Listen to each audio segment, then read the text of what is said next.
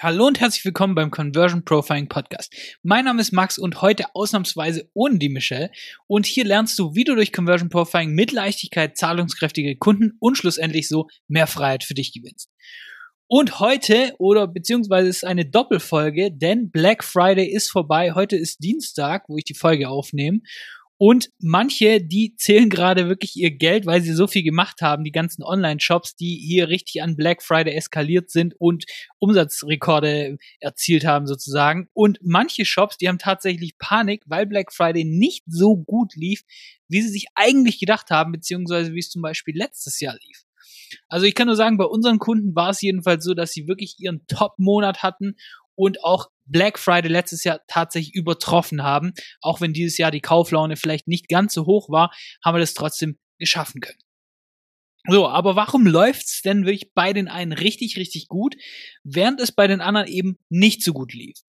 Und deswegen haben Michelle und ich mal ein bisschen gebrainstormt und haben dir neun Learnings mitgebracht, die dir wirklich helfen, nächstes Jahr an Black Friday wirklich das Maximum aus deinem Online-Shop rauszuholen. Und wie schon gesagt, es wird eine Doppelfolge, weil es sind ein paar mehr Learnings sozusagen. Und da starten wir doch direkt mal mit dem ersten. Und zwar die Vorbereitung auf Black Friday. Die beginnt nicht im November, sondern genau jetzt. Das Ding ist einfach, du erntest die Früchte, die du davor gesät hast. Und wenn Leute erst Ende Oktober, Anfang November irgendwie planen, ja gut, was machen wir jetzt für ein Offer an Black Friday und was weiß ich was, dann wird das nicht so gut laufen. Erfolgreiche Brands, die planen das Monate im Voraus. So, das heißt, du musst übers Jahr hinweg Leads generieren für deine E-Mail-Liste. Du musst Neukunden gewinnen, Stammkunden aufbauen. Und das sind auch die Brands, wenn die das machen über den Sommer hinweg, wo die meisten irgendwie sagen, ja gut, läuft ja gerade eh nicht so gut. Das sind die, die da eben Gas geben, damit sie dann an Black Friday die Früchte ihrer harten Arbeit eben rausholen können. Das heißt, unterschätzt das nicht, dass du irgendwie Short-Term, Last-Minute sozusagen einfach nur an Black Friday ein bisschen Angebot rausballerst und denkst, ja, jetzt läuft's richtig gut, nur weil ich habe ein besseres Angebot. Sondern das Ding ist halt einfach, wenn deine E-Mail-Liste übers Jahr hinweg nicht gewachsen ist, na gut, dann wird dein Umsatz eben auch nicht gerade herausstechen. Wenn du übers Jahr hinweg nicht permanent Neukunden gewonnen hast, wenn du denen nicht eine richtig geile Erfahrung geliefert hast, damit sie auch wirklich zu Stammkunden werden, wenn du deine Community nicht aufgebaut hast, na, was erwartest du, dass am Black Friday passiert? So, deswegen ist es ganz, ganz wichtig, dass du dich jetzt schon darauf vorbereitest, dass du eben in der Zukunft wirklich gut performst und eben nicht nur auf deinen Short-Term-Profit jetzt in diesem Monat schaust, sondern jetzt überlegst, okay, was kann ich wirklich heute machen, damit langfristig mein Business, mein Online-Shop auch wirklich wächst. Und das zweite ist, je einfacher dein Angebot an Black Friday ist, desto besser. So, und vielleicht, du hast die Flut an E-Mails bekommen, ganz sicher. Du hast einen Haufen Werbeanzeigen gesehen, die alle Black Friday, 20%, 50%, Buy One, Get One. All die ganzen Geschichten. Also mein Postfach war voll. Ich wusste nicht, dass ich tatsächlich so viele Leute in meinem Privat-Postfach ähm, abonniert hatte, aber war anscheinend so. Und da gibt's manchmal Angebote, wo du dir denkst, hä? Was genau bietet ihr mir jetzt an? Bei Kauf eins und kriegt das zweite noch x Prozent und dann kriegst du noch was kostenlos, wenn du das machst und dann gibt's noch irgendwie einen Rabatt, der abgestuft ist und so richtig komplexe Sachen, wo ich mir denke, okay, die Leute, die haben keinen Bock, sich jetzt irgendwie noch Gedanken zu machen, wie genau jetzt dein Angebot aussieht. So, und je einfacher dein Angebot ist, desto besser läuft das einfach. Ein x Prozent off. Also wenn du sagst, okay, 20 Prozent, 30 Prozent off oder Sachen wie Buy One, Get One, also Kauf eins, krieg eins gratis. Oder Buy Two, Get One for free zum Beispiel. Das sind Sachen, die laufen sehr, sehr gut, weil sie einfach sehr sehr selbsterklärend sind. Die Leute sind mittlerweile dran gewöhnt oder auch ein kostenloses Geschenk zu jeder Bestellung. Das sind Sachen, die sind reizvoll, weil die Leute es greifbar haben können. Und es kommt aus dem Copywriting, wenn du sagst, schreibe deine Texte wie für ein Kind. Und das sorgt dafür, dass du wirklich einfache Texte schreibst, die jeder verstehen kann. Aber dafür gibt's Online-Shops, die so komplexe Angebote machen, damit du irgendwie Mathe studiert haben musst, dass du wirklich schnallst, okay, was hab ich denn davon jetzt? Wie genau sieht das aus?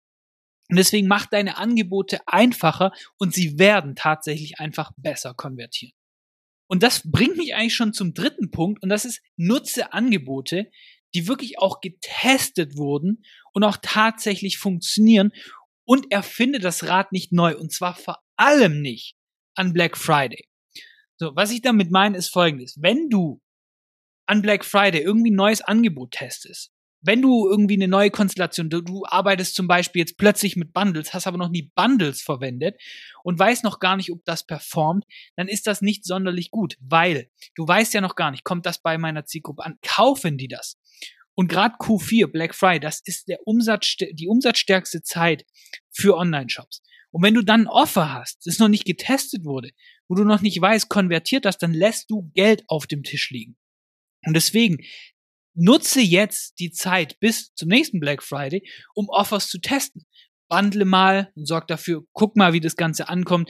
Mach mal ein Sale, wo du ein Prozent off hast, ein Buy One, Get One, all die Sachen. Also es kommt immer auch drauf an, was du für eine Brand hast, was du für Produkte hast, was man da machen kann. Aber teste mal verschiedene Offers und schau einfach mal, was am besten bei deiner Zielgruppe schlussendlich ankommt. So, und das musst du jetzt nicht das gleiche Offer haben, das du dann an Black Friday hast, aber einfach dass du schon mal weißt, okay, wie kommt das Ganze an? Und dann kannst du es an Black Friday machen. Weil es ist ganz, ganz, ganz schlecht, wenn du an Black Friday mit einem Angebot daherkommst, das noch nicht getestet wurde, dass die Leute nicht haben wollen und dann wunderst du dich ja, okay, wieso läuft der Sale nicht ganz so geil, wie du es eigentlich gedacht hast.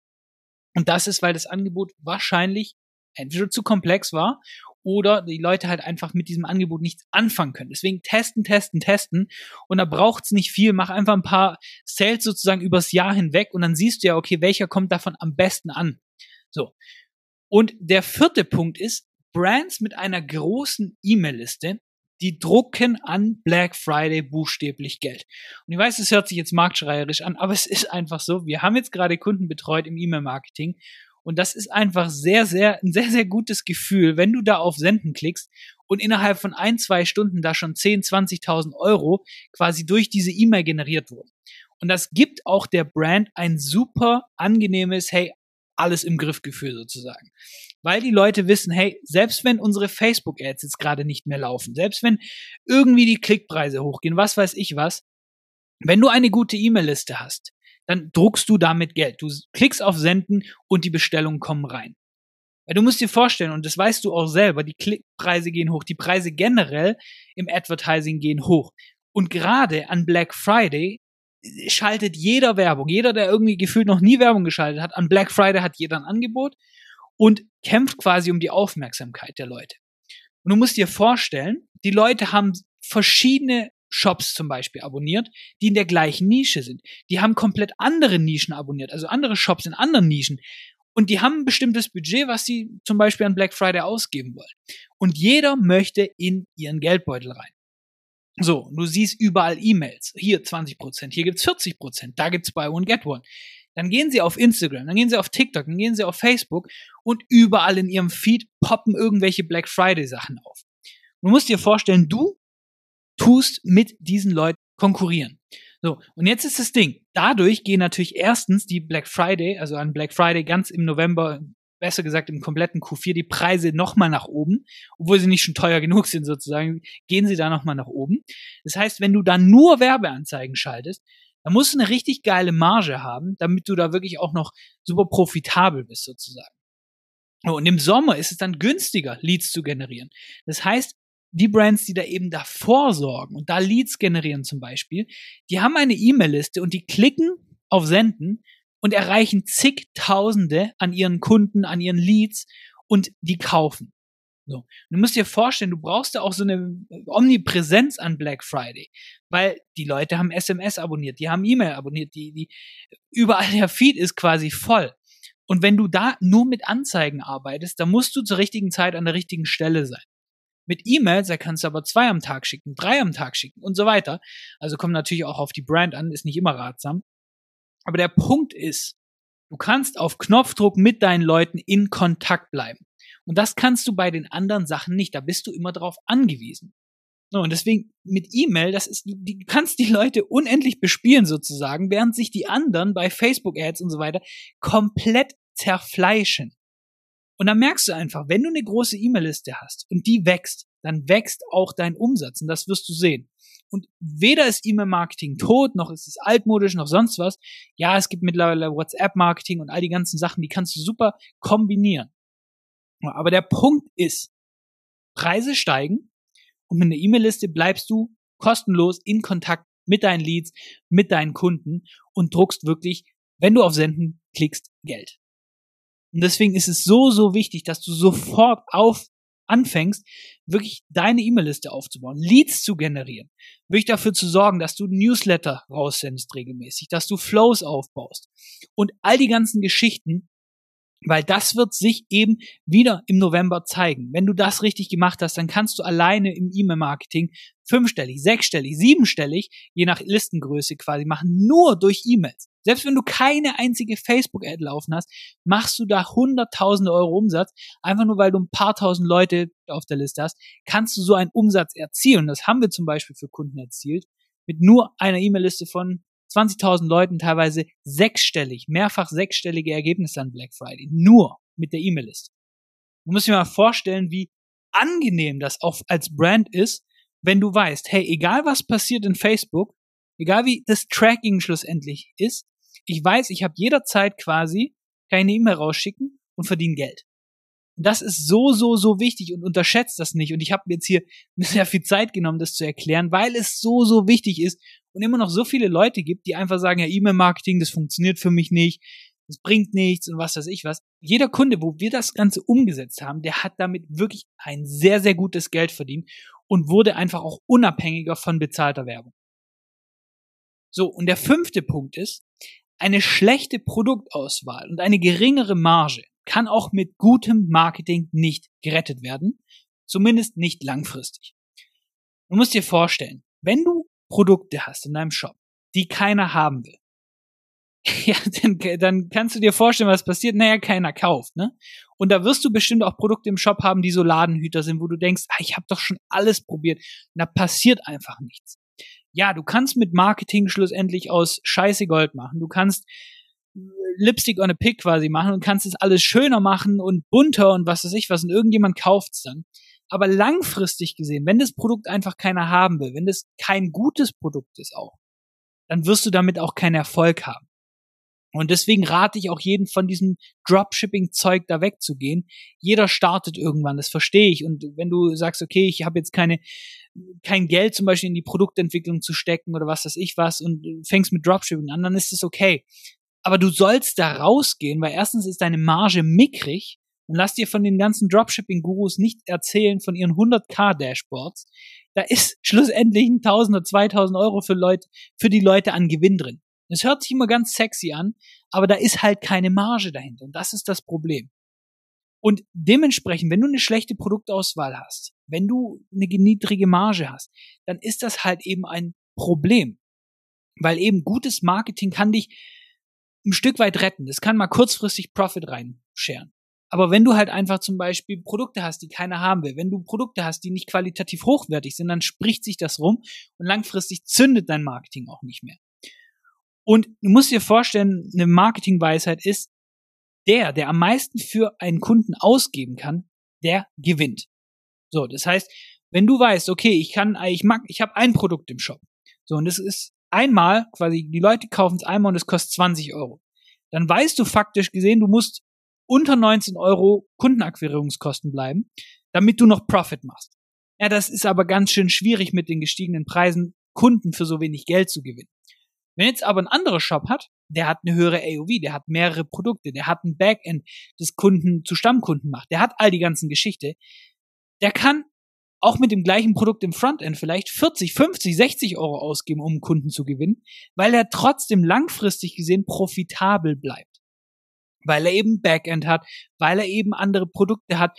So, und dementsprechend, wenn deine Marge es nicht zulässt, dass du da wirklich Geld ausgeben kannst, um Kunden zu gewinnen, dann wird das schwierig. Und das sehe ich ganz oft bei Shops, die kleiner sind zum Beispiel. Naja, da ist nicht das Budget da, dass man sagt, wir testen jetzt einfach mal, wir verbrennen vielleicht ein bisschen Budget und schauen dann mal, was passiert, weil wir haben ja ein starkes Backend. Denn die meisten Leute sind irgendwie darauf angewiesen, dass das Frontend profitabel bleibt. Und da willst du ja eigentlich gar nicht hin. Weil wenn dein Frontend profitabel sein muss, dann brauchst du ein ganz schön geiles Produkt mit einer ganz schön geilen Marge sozusagen, dass es gut funktioniert.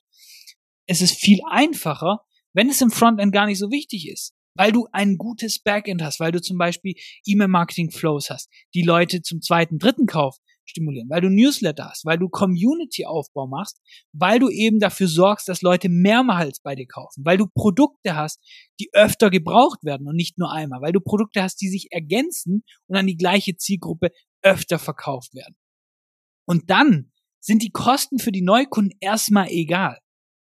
So, aber viele haben eben diesen Luxus nicht.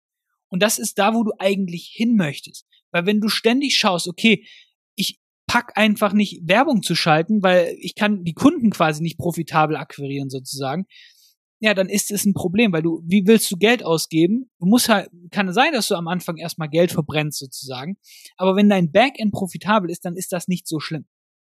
Um das mal eine runde Sache draus zu machen, wie gesagt, eine schlechte Produktauswahl, wenn du Produkte hast, die eine schlechte Marge haben, wenn die Produkte nicht wiederkehrend zum Beispiel sind, wenn es Produkte sind, die sich einfach nicht ergänzen oder für verschiedene Zielgruppen sind und all die ganzen Geschichten, dann wirst du auch mit gutem Marketing wirklich eine schwere Zeit haben. Das heißt, sorg wirklich dafür, dass du qualitativ hochwertige Produkte hast. Produkte, die sich gegenseitig ergänzen. Sorg dafür, dass die Leute wieder und wieder bei dir kaufen und nicht nur, dass du nicht nur auf dieses Neukundengeschäft angewiesen bist. Das ist ganz, ganz wichtig. So. Und fassen wir das Ganze mal zusammen, weil die nächsten Learnings, die gibt's in der nächsten Folge. Und um das mal zusammenzufassen, das erste war die Vorbereitung auf Black Friday. Die beginnt nicht im November, sondern genau jetzt. Das heißt, sorg dafür, dass du deine E-Mail-Liste füllst, dass du jetzt Neukunden gewinnst, dass du jetzt dafür sorgst, dass du eine geile Kundenerfahrung machst, damit sie eben zu Stammkunden werden und dann nächsten Black Friday sozusagen wieder bei dir kaufen. Das zweite ist, je einfacher das Angebot, desto besser.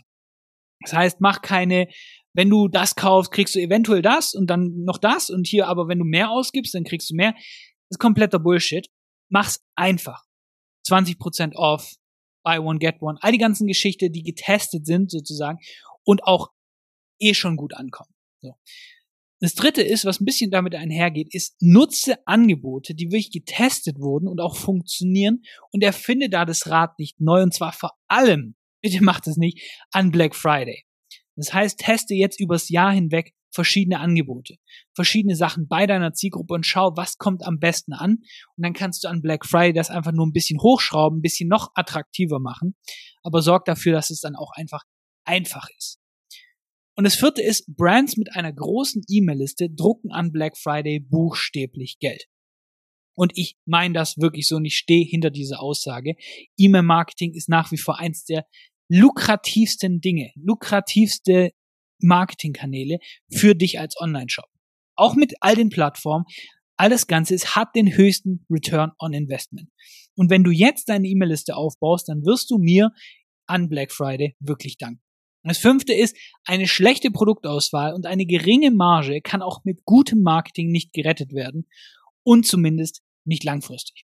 So, das heißt, kurzfristig kannst du auch mit einem Standardprodukt sozusagen Geld machen und du kriegst auch mal irgendwie ein bisschen was profitabel, auch wenn deine Marge nicht so groß ist. Aber langfristig gesehen, wenn du da wachsen willst, wenn du skalieren willst, aber du hast keine Marge, die das Ganze finanzieren kann, dann wirst du Probleme haben.